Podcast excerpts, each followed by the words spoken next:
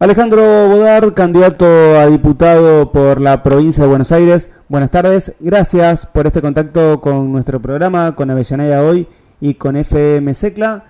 Y un día bastante movido, estuviste hace, hasta hace un rato nada más en el Parque Lesama en un encuentro con movimientos sociales y puntualmente con, con el movimiento Teresa Vive.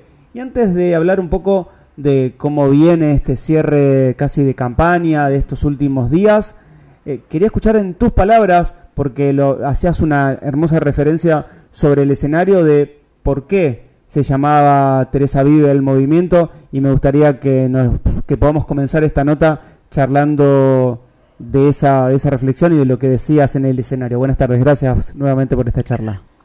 Buenas tardes, no, no, gracias, gracias a vos por el espacio. Sí, eh, se van a cumplir eh, 25 años en abril del año que viene del asesinato de Teresa Rodríguez en plaza, eh, en, en Cutralcó, de la Plaza ladito de Cutralcó, en uno de los primeros levantamientos que hubo de desocupados, no casualmente en ese lugar donde la privatización, ¿no es cierto?, de IPF, de Juntelal, de desocupados, y esta compañera iba a su trabajo, incluso ni estaba participando en, eh, en, el levantamiento y una bala, ¿no es cierto?, le dejó la vida.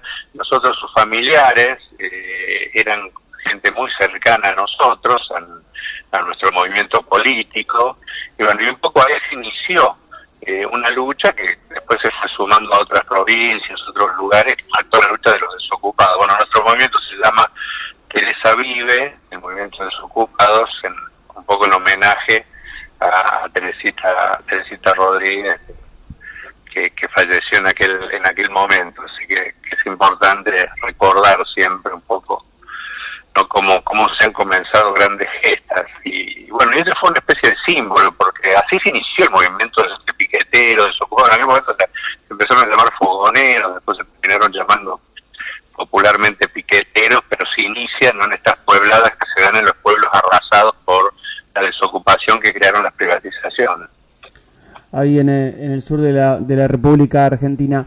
Y faltando muy poco tiempo ya para las elecciones del 14 de noviembre, destacar que la izquierda sigue creciendo no solamente en la ciudad, no solamente en esta tercera sección electoral, sino en toda la República Argentina, ya casi en muchas provincias, casi ni como tercera fuerza, casi peleando hasta segundos lugares.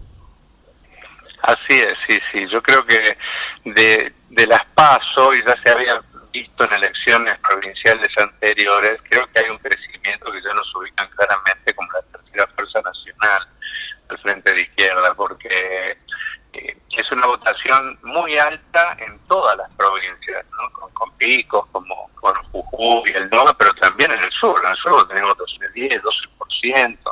En la última elección, incluso que se hizo eh, este fin de semana que pasó no el anterior en Neuquén sacamos la misma cantidad de votos que el Frente de Todos Juntos por el Cambio, por ejemplo, un triple empate en relaciones de una elección municipal, nos había pasado en Jujuy en la elección también municipal que salimos segundo, le ganamos al peronismo, o sea, estamos creciendo, tenemos una votación altísima, altísima en el primer y segundo cordón de la provincia, ¿no? Incluso estamos peleando por primera vez de izquierda, tienen 20 municipios eh, está disputando concejales, que, es algo que en general teníamos ya diputados nacionales, legisladores provinciales, pero un poco es el costo de casa de los intendentes, los concejales, por eso ha sido más difícil sacar un concejal que sacar un diputado nacional en la provincia de Buenos Aires, pero bueno, también estamos ahí disputando. Yo creo que es un muestra el hartazgo de la gente, eh, un poco eh, niega algo que se intenta instalar desde algunos sectores, que, que hay como un giro de derecha de la población, cuando en realidad no es tal.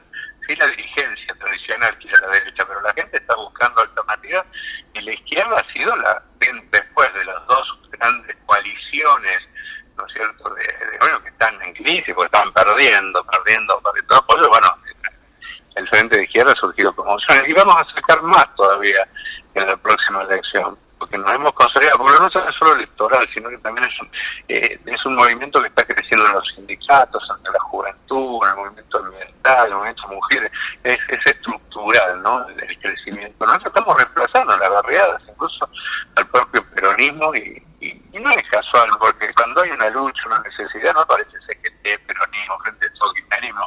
En general aparecemos nosotros para intentar ayudar a la gente.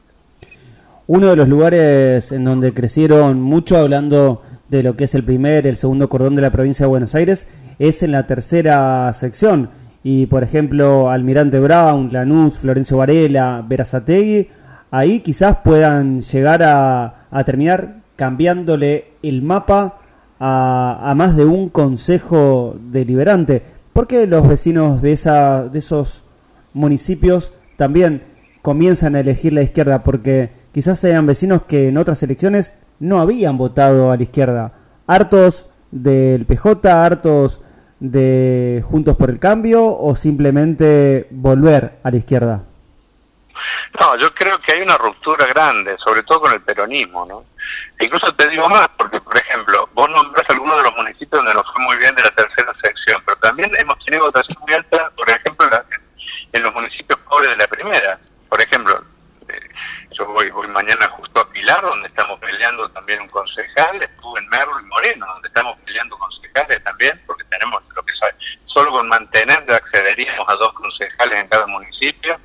Eh, ojo, San Antonio de Areco, tenemos una votación extraordinaria, Bolívar, o sea, es un fenómeno eh, más eh, homogéneo, te diría, ¿no? El tema de nuestra Creo que tiene que ver con la ruptura con el peronismo, de una franja de trabajadores y de, y de, pueblo pobre, que está harto de que le engañen, de que le digan una cosa y después siempre pasa lo mismo, que está buscando una alternativa y, y nosotros, bueno, hay una relación que se ha ido construyendo desde hace mucho tiempo, en los barrios, en las fábricas, en las escuelas, con la sociedad y, empieza a tener reconocimiento. Y esto nosotros lo vemos como un piso, no como un comienzo, no como un fin a esto. Creo que vamos a seguir creciendo y, y ganando adhesión, porque decimos lo que proponen los partidos tradicionales como salida a la crisis es seguir ajustando lo mismo de siempre. De acuerdo con el FMI, que salvo nosotros van a votar todas las listas, de, que se presentan, salvo el frente de izquierda,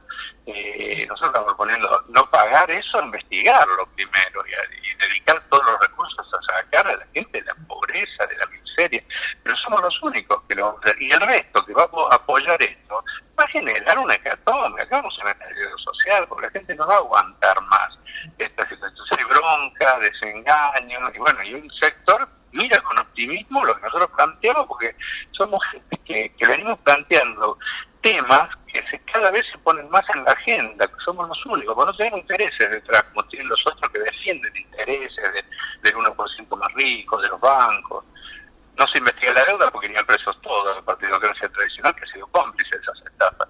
Hoy decías que lo mismo que había dicho Alfonsín, Menem, los dos Kirchner y ahora dice Alberto frente al FMI, pero se sigue pensando lo mismo. Dicen que se paga, que no se paga, pero al final los, los únicos que sufren son, son los trabajadores.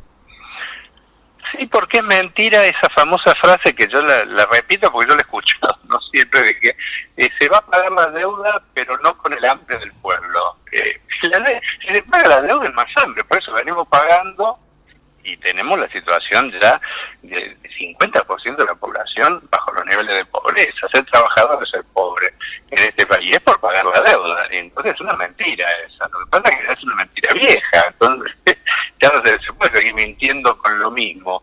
Eh, o se paga la deuda o se soluciona la pobreza, no hay salida, porque si todo lo que el país produce no va a solucionar los problemas sociales, sino que se va afuera en cuanto al pago de deuda, que acaban de pagar 500 millones de dólares unos días, ya se comprometió ahora en Italia el presidente a pagar 2 mil millones ahora en diciembre, la gente no tiene mucha noción de lo que implica esas cantidades astronómicas de dinero, pero con esos dineros se podrían solucionar los problemas sociales, o sea, no es que no hay salida, el problema que hay una definición, primero está los banqueros y desde hace muchos años, hace 40 años que estamos con este negocio. Y no es que pagar implica que dejamos de, de, tener deuda. Como nunca llegamos a pagar todo, nos endeudamos de nuevo. Es un mecanismo infernal de sometimiento. Porque después vienen los condicionamientos económicos, que no hagamos aviones, no hagamos barcos, no tengamos trenes, ¿entendiendo? Porque eso compite con, con, el, los poderes de las corporaciones, que seamos hiperdependientes. Es todo un mecanismo que nos ha condenado, nos ha condenado a vivir, siendo un país riquísimo, a vivir en esta situación. Así que Por eso creemos que todo eso va a generar va a generar mucha conflictividad social en el próximo periodo. Y bueno, nosotros nos estamos preparando para lo que se viene, no ya solo para las elecciones. Yo me las y, abriendo locales a días de las elecciones, porque crece, eh, o sea, se nos acerca gente, gente se nos obliga a abrir locales y todo para, para lo que se viene.